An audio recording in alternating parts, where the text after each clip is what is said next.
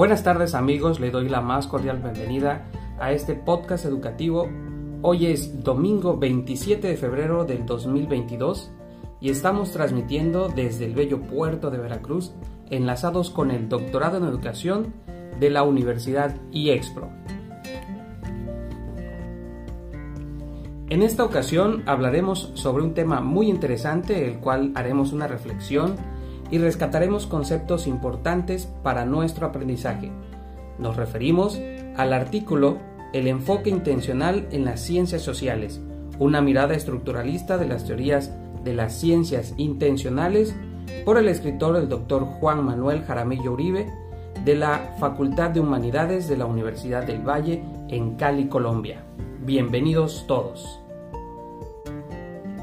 Hoy me acompaña un estimado amigo, el doctor en educación Carlos Esteban Hernández Martínez, con quien estaremos platicando sobre los componentes de este artículo y los pormenores. Bienvenido, doctor. Agradezco la invitación y muy contento de estar aquí con usted. Gracias a ustedes y a todos y a usted también por estar en esta transmisión y compartir con nosotros el análisis de este artículo. Para iniciar, contextualizaremos de qué se trata nuestro artículo. El término explicación o predicción tiene como objetivo central teórico de la ciencia entendida como un conjunto de teorías. A finales del siglo XIX se planteó una división entre las ciencias del espíritu y las ciencias de la naturaleza, que corresponden entre las ciencias sociales y las ciencias naturales. En 1971, Von Wright distinguió dos tradiciones, la tradición aristotélica y la galileana. A partir de ahí se señalan dos objetivos metodológicos distintos de la comprensión y de la explicación. Ambas contienen características en términos de explicación teológica versus términos que van referente a la forma de la explicación causal. Doctor, ¿nos podría orientar un poco acerca de estas posturas? Sí, claro. Por ejemplo, en la tradición aristotélica apuntan siempre a la comprensión de la conducta social mediante el establecimiento de las razones, por ejemplo, las creencias, los deseos, las intenciones, entre otras, que llevaron a los agentes a actuar. Pero según un autor llamado Davinson, estas razones en tanto representaciones mentales o cerebrales, como le queramos llamar, fungen como causas de la acción, pues las metas carecen de eficacia causal. Muy bien, además veremos que como observa Bungen, la diferencia entre las explicaciones por causas, que son eficientes, y por razones, que son suficientes, se reducen a la distinción entre causas externas y causas internas. Sí, claro, y Von Ray defiende precisamente esta tradición aristotélica, destacando que las ciencias sociales, sobre todo en la dimensión semántica de la intencionalidad, como su rasgo más característico, es algo que las distingue de las ciencias naturales. Muy bien, muchas gracias, pero entonces, ¿qué podemos decir de la tradición galileánica? Bueno, pues que esta tradición apunta a un tipo general de, explicación, predicción de los fenómenos mediante su inclusión a las leyes en términos del que se conoce como modelo de cobertura legal inferencial, que comprende un, un modelo nomológico deductivo particular o de hechos particulares y un, modelo nomológico deductivo general o de hechos generales, donde precisamente la explicación de leyes son derivadas de otras. Muy bien, y ejemplo de esto tenemos a Winner y a Below, que habían planteado la posibilidad de extender ese modelo a las ciencias de la conducta, pudiendo hablar de conductas teológicas, no solo respecto de los conocimientos de los organismos vivos, sino también de todos los sistemas autorreguladores y homoneostáticos. Pero bueno, eh, y ejemplo de esto tenemos libros sobre estas posturas que se mencionan y hay muchos, pero vamos a centrarnos en un punto que quiero que analicemos. ¿qué son los sistemas y las explicaciones intencionales? Bueno, con lo que se refiere Young en su libro Mentes, Cerebros y Programas, eh, sobre todo en los años 80, distingue precisamente dos variantes relevantes de la intencionalidad. Una de ellas, la intrínseca, que se refiere precisamente a nuestros pensamientos, deseos, intenciones, en el sentido corriente del término, y la intencionalidad derivada, que es la que nosotros ascribimos a ciertos sistemas distintos de nosotros, como artefactos, programas de computación, robots, etc.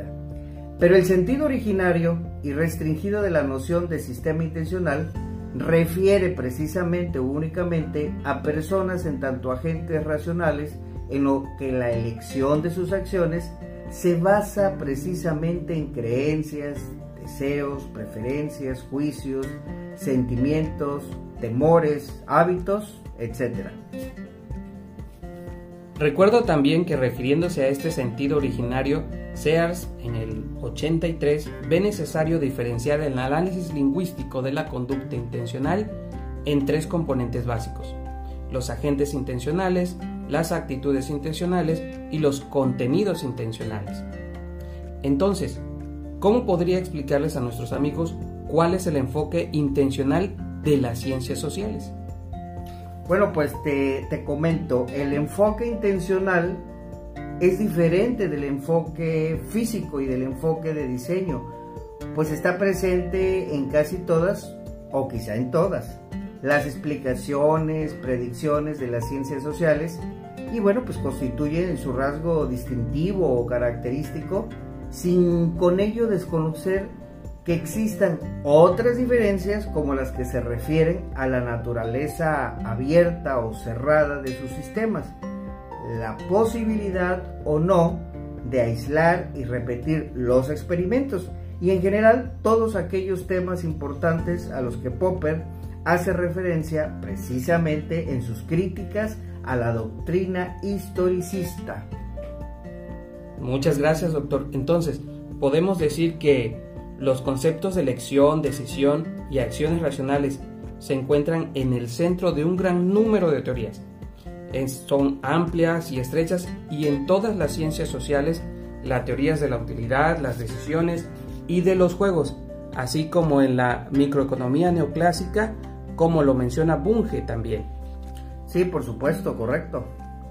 Y a todo esto, ¿cómo podríamos explicar eh, cómo se representan las teorías de las ciencias sociales como teorías intencionales? Pues mira, aquí podemos basarnos en tres teorías. Estas están eh, supeditadas en la economía como ciencia.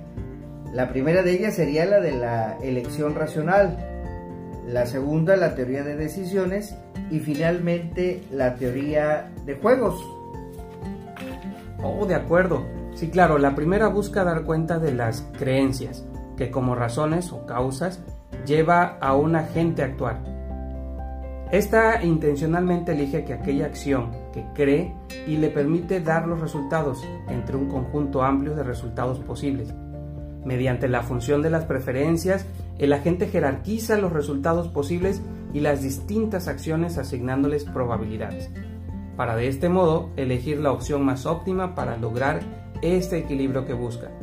Cuando esto ocurre, decimos que la acción del agente es una acción racional. Muy bien, eh, las otras dos, la teoría de decisiones y la teoría de juegos, son precisamente especializaciones de la teoría racional.